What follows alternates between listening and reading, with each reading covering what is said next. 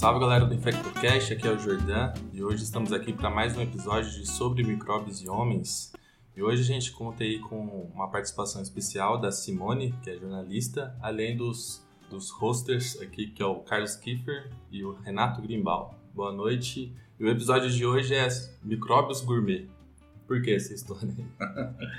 Na verdade, o que a gente quer hoje trazer para vocês é que as bactérias, elas não tem medo, não tem medo de bactérias, de vírus, mas isso, eles são micro-organismos que podem ser muito do bem. Na verdade, a nossa sociedade não existiria, nós não existiríamos sem eles. E a gente precisa saber cultivá-los muito bem. Eu queria começar que vocês se coloquem, por exemplo, no lugar de um esquimó. Tem um romance muito bonito chamado No País das Sombras Longas, um romance praticamente infanto-juvenil, mostrando a vida dos esquimós um esquimó, para conseguir caçar uma foca, às vezes andava 40 quilômetros, levava uma, duas semanas, e ia levar para sua família, ele não conseguia levar aquela carne em bom estado. Então, para um esquimó naquela época, você trazer uma comida com vermes já apodrecida era um sinal de que aquela comida estava boa. Eu quero que você se coloque no lugar, por exemplo, de um imigrante, os meus parentes que vieram da Europa. Imagine você na Polônia, na Alemanha, na Rússia, num frio de 30 a 40 graus abaixo de zero durante o inverno. Como é que você vai conseguir comida? Como é que você vai conseguir se alimentar?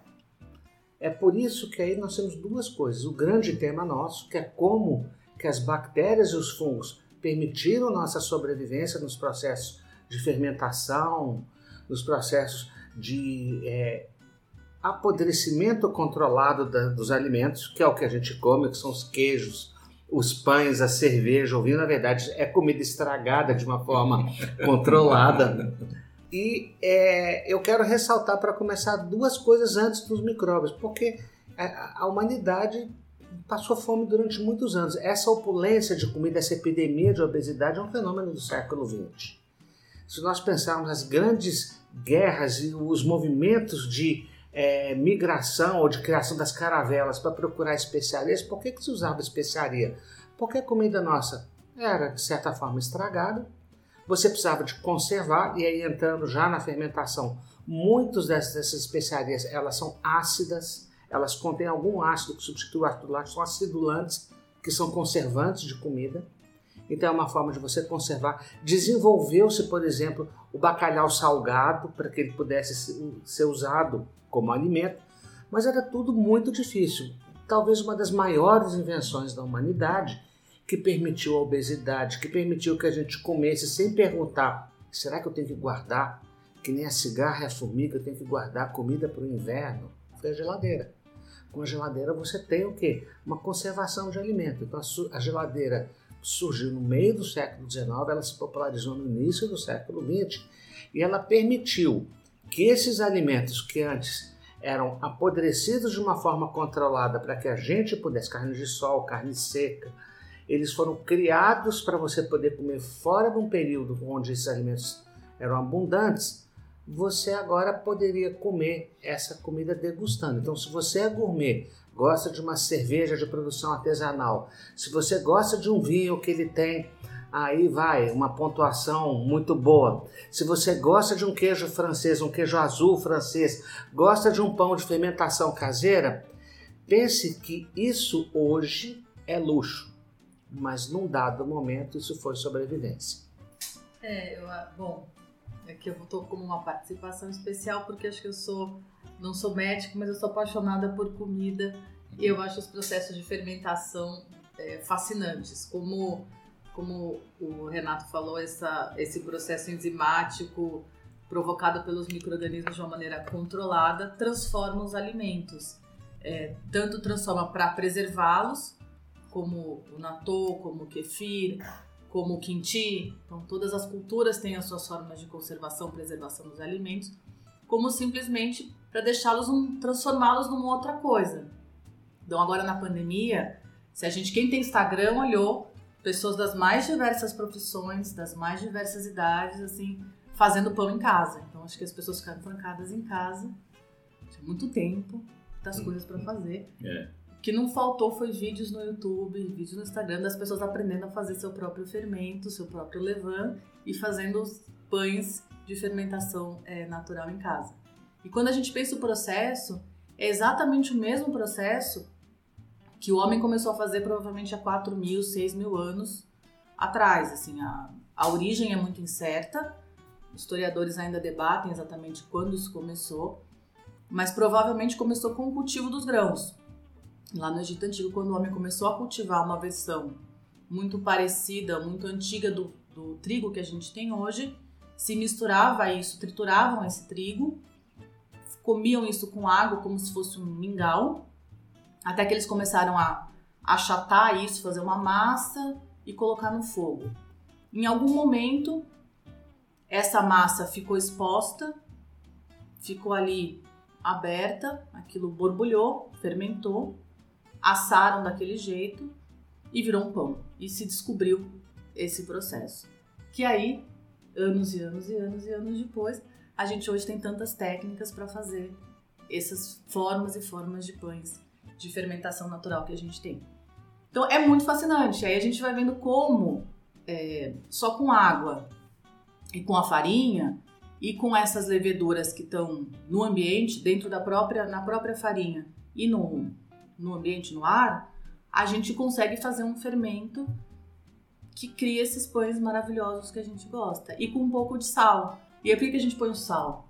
Não é só para é, ficar com um sabor melhor. É porque o sal inibe um pouco a atividade da levedura. Então você consegue controlar, não deixa ele crescer demais. Então você controla a temperatura, porque aquela casca caramelizada também não deixa o pão ficar muito grande. Então o sal e o calor fazem uma mistura perfeita para a gente ter o pão que a gente come hoje. É um meio de cultivo, na verdade. É um meio de cultivo.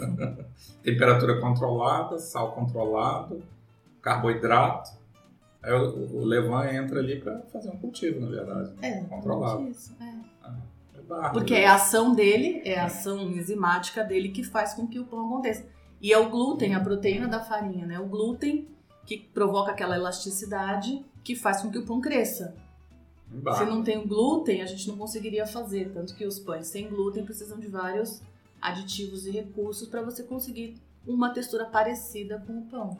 É, Simone, você falou que talvez esse processo tenha um certo acaso, até acredito que tenha um certo acaso, mas esse acaso vem da fome, né? Então você Sim. não tinha um alimento e você deixava ele e ele fermentava. O que eu acho muito engenhoso é como que, entre aspas, eles criaram as iscas. Você falou do Levant, tem outras iscas que na verdade são micro-organismos, e aí os micro-organismos próprios para fazer todo esse processo, seja os Saccharomyces, Cerevisiae, que é o que produz a cerveja, sejam os lactobacilos, e tem inúmeros outros, eles têm características muito específicas. Eles não podem ser patogênicos para o ser humano, embora vez por outra exista uma contaminação. É possível você ter uma contaminação nesse processo todo.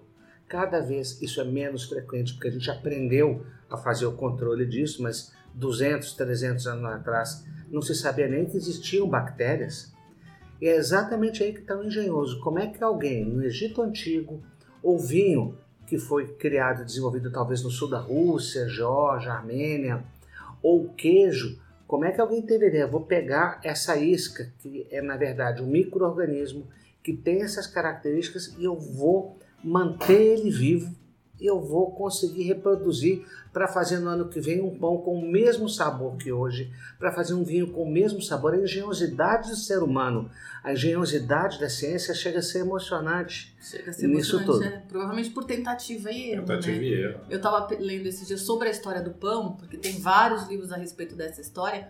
Eles foram. É, o homem descobriu mais ou menos por volta de 1830 que era um, que existia uma levedura ali, um microorganismo que era responsável por essa fermentação. Até então foi se aperfeiçoando, padeiros em tudo, né, em vários lugares, aperfeiçoando essa maneira de fazer, mas sem saber exatamente o que, que, que acontecia, o que estava por trás.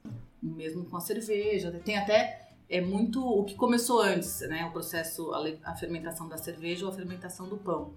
Isso tem historiadores que divergem. Qual foi o que começou antes? Provavelmente ao mesmo tempo deve ter sido esse, esse começo de cultivo, de aprendizado da humanidade. É, isso é uma coisa muito interessante, assim, acho que tem, você está falando da cerveja e do pão, que é um assunto é. que me interessa, né, eu, eu gosto de pensar também, não sou gourmet, mas eu sou glutão, é, eu gosto de comer de tudo, gosto de beber de tudo, então acho que nesse processo de ter aprendido a depurar um pouco o meu paladar ao longo da vida, né, a gente vai se deparando com umas coisas, é, você falou que não se sabe ao certo se começou primeiro a cerveja ou se começou um processo qualquer de fermentação de uma bebida alcoólica, né, que a gente hoje chama de cerveja, ou se começou a fermentação de um alimento qualquer que a gente hoje chama de pão, que seguramente não eram iguais a hoje.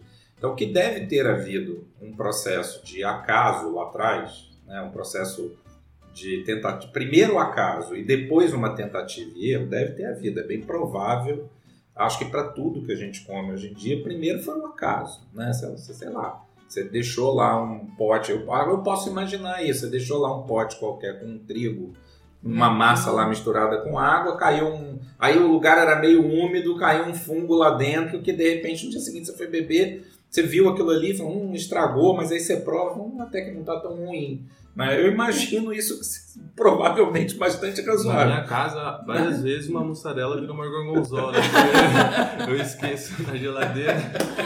Mas eu não sou ousado para experimentar. É, bom, aí é outro problema, mas tudo bem. Mas você imagina isso. Ah, sei lá, 8 mil, 9 mil anos atrás, né? Que é o que a gente estava falando aí desse. Né? Então, deve ter havido uma casa inicial, deve ter havido uma casa inicial, que deve ter havido um processo de tentativa e erro depois para reproduzir aquilo que a gente foi dominando ao longo dos tempos, também deve ter havido. Mas eu estava lendo, né, falando sobre particularmente cerveja e pão, né, que são os dois alimentos talvez é, originais mais antigos desse processo de fermentação que a gente, dos quais a gente tem notícia. Tem uma, saiu um artigo há um tempo atrás na Scientific American de um jornalista, um biólogo jornalista, mas que é, falando sobre um, um arqueólogo chamado Solomon Katz, que é professor da Universidade de Madison em, em na Virgínia, nos Estados Unidos, que tem uma teoria muito interessante e que eu, né, pensando aqui sobre esse episódio de hoje, achei interessante trazer. É, o, o, Renato está falando de que a fome talvez tenha sido um grande motivador para esse processo inicial da produção dos alimentos. É bem possível que tenha sido, é, é razoável a gente imaginar que isso tenha motivado o ser humano procurar aprimorar o seu processo de produção de alimento ao longo da vida. Mas lá atrás, se a gente voltar lá atrás, é, no início do processo civilizatório, que a gente já falou aqui nos outros episódios nossos, né, quando a gente estava começando a se formar como sociedade, pequenos grupos que passaram de nômades a sedentários e começaram a formar as suas cidades, e segundo esse arqueólogo, ele, ele argumenta que talvez por trás desse processo civilizatório, que talvez trouxesse, naquele momento lá atrás, mais malefícios à civilização sedentária do que benefícios.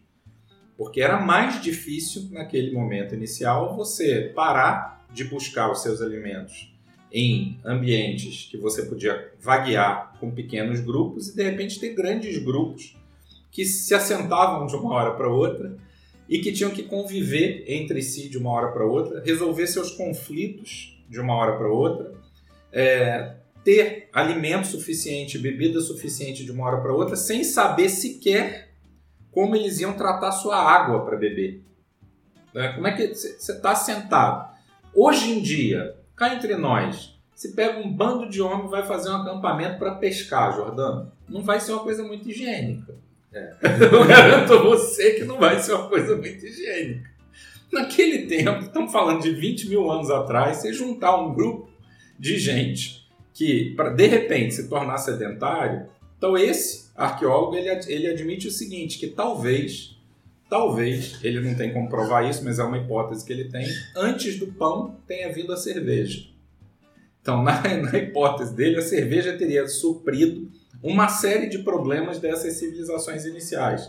Fosse no seu convívio de sedentário, que você passa a ter que conviver com vizinhos que você antes não tinha, fosse. É curiosa essa hipótese. No mínimo, ela é engraçada. Se ela é verdadeira, eu não sei. Você passa a ter. É, um, a, o álcool passa a ser, então, um lubrificante social, vamos dizer assim, talvez em pequenas quantidades, porque ninguém conseguia fermentar grandes coisas naquela época, era mais um processo natural, mas ele passa a ser um lubrificante social ele passa a suprir uma necessidade de uma água limpa que você não tinha água limpa. Se você tem um teor de álcool ali, ele argumenta que você talvez tenha trazido um benefício evolutivo para aqueles grupos sedentários de você ter uma fonte de bebida que fosse menos contaminada do que a própria água daqueles grupos sedentários. Então, olha que curioso. Mas é óbvio que ele não tem como provar, foi como você falou. Tem vários estudos que não sabem dizer, né, Simone, se foi se o surgimento do pão ou do, da cerveja veio antes, eu acho que arqueologicamente deve ser impossível de provar isso, difícil, porque deve ter sido muito próximo um do outro. Então você não consegue datar achados assim com coisas de algumas centenas de anos de diferença. Você deve datar achados com milhares de anos de diferença, né? Mas com essa precisão a gente ainda não consegue. Mas que é uma teoria interessante, é uma teoria interessante. A sua teoria, na verdade, é uma teoria bem brasileira que o pão foi inventado para forrar o estômago de quem bebe cerveja. Mas eu queria pegar esse gancho né, e colocar assim: eu, eu queria muito insistir para aqueles que têm vós, bisavós que vieram, especialmente da Europa, dos países mais frios, converse um pouquinho como são os seus hábitos, foram os seus hábitos alimentares. E vocês vão perceber que é outro alimento, se a gente listar aqui os alimentos que a gente usa, micro-organismos, quem que a gente usou aqui, sem contar o bacalhau salgado, a carne sol, quem que a gente usou até agora micro-organismo para fazer um processo de apodrecimento controlado, ou seja, deixar aquele alimento viável que não nos faça mal, a gente pode comer fora do período da produção. Nós vimos o pão, nós vimos as bebidas alcoólicas, que têm outros efeitos dentro da sociedade, sejam para o bem e para o mal, uhum. né? seja a, principalmente aí a cerveja e vinho, os é, destilados são posteriores, isso é um outro processo bem mais complexo para se fazer. Nós temos os queijos e o iogurte, que são formas de você manter o leite, o leite também não está disponível o ano inteiro. Aí, se você pegar desde o Himalaia, as pessoas produzem iogurte, elas produzem queijo, então já existe esse controle, é uma coisa é antiga na humanidade. Mas eu quero colocar uma coisa que é importante. Vamos pegar os países temperados. Nós moramos no Brasil, que é tropical, onde a civilização se desenvolveu de uma outra forma, em alguns aspectos com uma tecnologia não tão avançada, simplesmente porque o caçador-coletor ele conseguia e consegue até hoje ter alimento abundante durante o ano inteiro, seja através de frutas, eventuais caças, não existe um grande volume de caça, mas você consegue se alimentar o ano inteiro. Mas vamos pegar quem mora não, precisa ir muito longe. Né? As tribos vikings, os russos, os moradores do Alasca. O que acontece? Você não tem alimento, talvez tenha períodos onde você não tem alimento nenhum. Você não tem nada para comer. Então, como é que eu vou comer um legume, por exemplo? Então, o picles, que muita gente que acha que é só um temperinho para estragar o gosto do hambúrguer, o picles, na verdade, ele foi a sobrevivência de muitas das pessoas. Porque o que as pessoas comiam no inverno? Pão, um pão muito mais endurecido, um pão que durava às vezes meses e ele estava um pouco mofado. E em cima do pão, o que, é que elas colocavam? Ou queijo, é o caso, por exemplo, da raclette na Suíça. A raclette é esse processo, dois alimentos fermentados. Ou picles. O picles, pão com picles, foi alimento de muitos dos imigrantes nas suas origens. E o picles, ele, eu quero só terminar essa minha fala, falando que o picles ele é um exemplo de como que a gente moldou o nosso sabor, os nossos gostos com essa fermentação. Quais são as características que esse microorganismo ele vai trazer? A primeira coisa ele vai produzir ácido, ácido lático que é próprio do, fermento, do processo de fermentação. O que é, fermenta, é a fermentação? É a quebra da glicose sem o uso de oxigênio. Essa é a definição de fermentação. E ela produz, como produto disso tudo, o ácido lático. Então a gente vê, você pega um enólogo e fala, esse vinho é muito bom porque ele é muito ácido. Você pega um queijo, o queijo tem que ter uma acidez. Você pega um pão fermentado, que ficou 48 horas fermentado, você gosta do pão porque ele é mais ácido. Essa característica que também está em algumas especiarias que são ácidas e está nos conservantes artificiais que são os acidulantes, elas inibem o crescimento de bactérias patogênicas, especialmente os coliformes fecais. Eles não gostam de ambiente ácido. Além disso, esses fungos e bactérias do bem, eles vão produzir radicais de oxigênio que vão matar esses coliformes e alguns desses fungos produzem o que se chamam de quimiocinas, que são antibióticos naturais. Por acaso, um fulano chamado Fleming, ele descobriu uma quimiocina que é um antibiótico natural e ele descobriu os antibióticos, ele descobriu a penicilina, que é um desses antibióticos produzidos por fungos que são feitos que o fungo produz para que ele possa sobreviver matando outras bactérias. É que você mencionou duas coisas, Renato, que puxando o seu assunto muito interessantes. Uma delas você falou desse pão mais duro, esse pão mais antigo, né? Então, aquele pão alemão que a gente conhece, que é aquele pão mais pesado, que tem muitos grãos. Então, por que, que aquele pão é assim?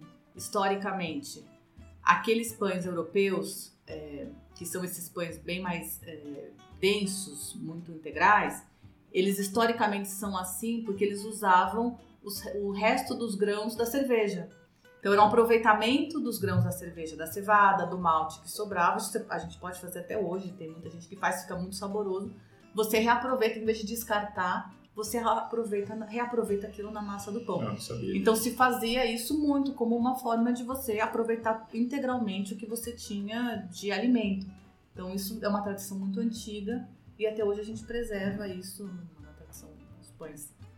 Não só os pães alemães, mas austríacos. Em boa parte da Europa você tem aquele pão que ele é mais denso. Uhum. Mas a origem desse pão tem a ver com esse reaproveitamento dos grãos que eram usados para fazer a cerveja. Muito interessante. Então agora tem um resgate disso, né? Por, por uma opção de sabor e tal. Muitas pessoas compram esses grãos só para fazer Só pra fazer esse pão, mas a história é essa.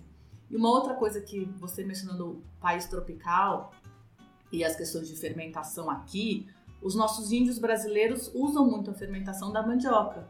A gente tem a puba aqui, né, no, Uhum. no norte, no, no nordeste do Brasil, na região amazônica, e muitos, muitas eh, populações no nordeste ainda fazem isso, eh, mas é uma tradição indígena, que é você pegar a mandioca, eles ralam a, a mandioca, deixam ela no ambiente com água, tampam e aquilo fica por alguns dias. Depois que ela fica por vários dias, ela amolece muito, forma uma massa, escorre a água, forma uma massa. Aquilo você é, amassa, a massa fica realmente uma massa e ela dura por muito tempo. E aí eles vão tirando aos poucos e faz bolo e faz bolinhos e faz, usa em vários preparos é, culinários, porque quando você colhe a mandioca, aquilo rende muito.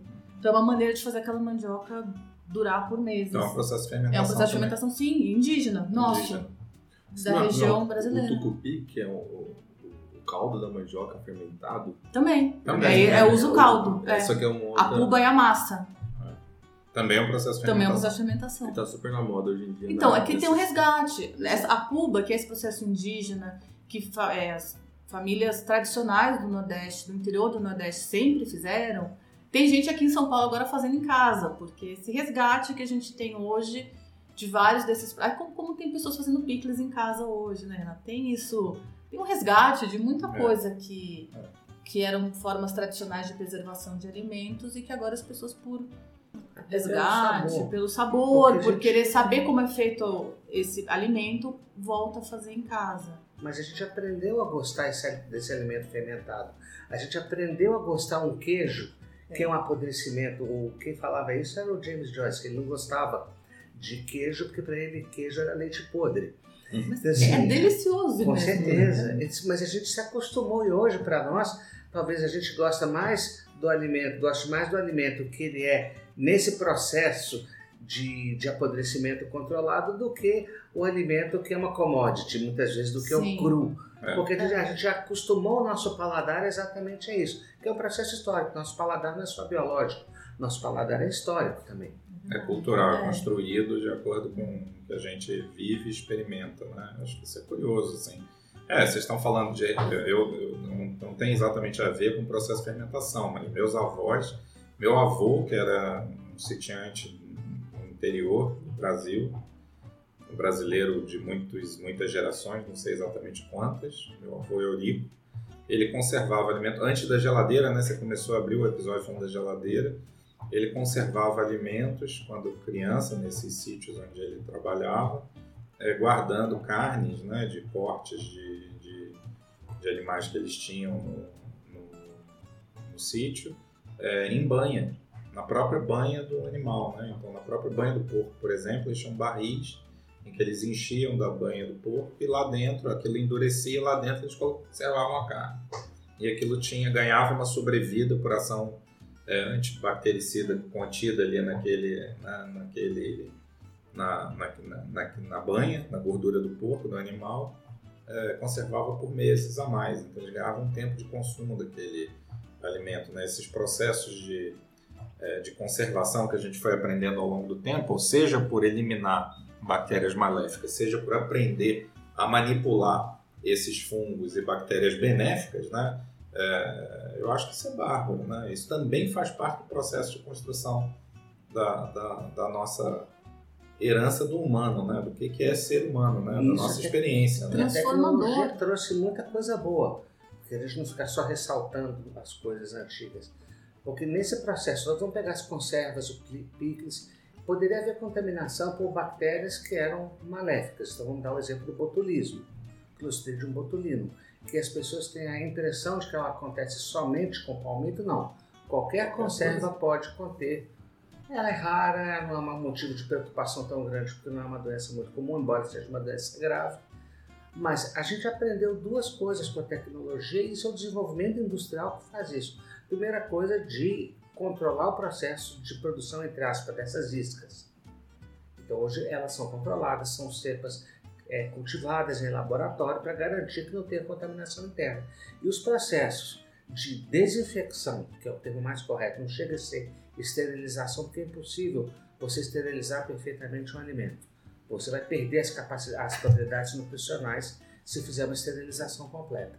Mas a desinfecção desse alimento é feita de uma forma muito mais segura do que a forma que se fazia no passado. Então a gente tem uma segurança no consumo hoje de conservas desses alimentos muito maior do que tinha antes.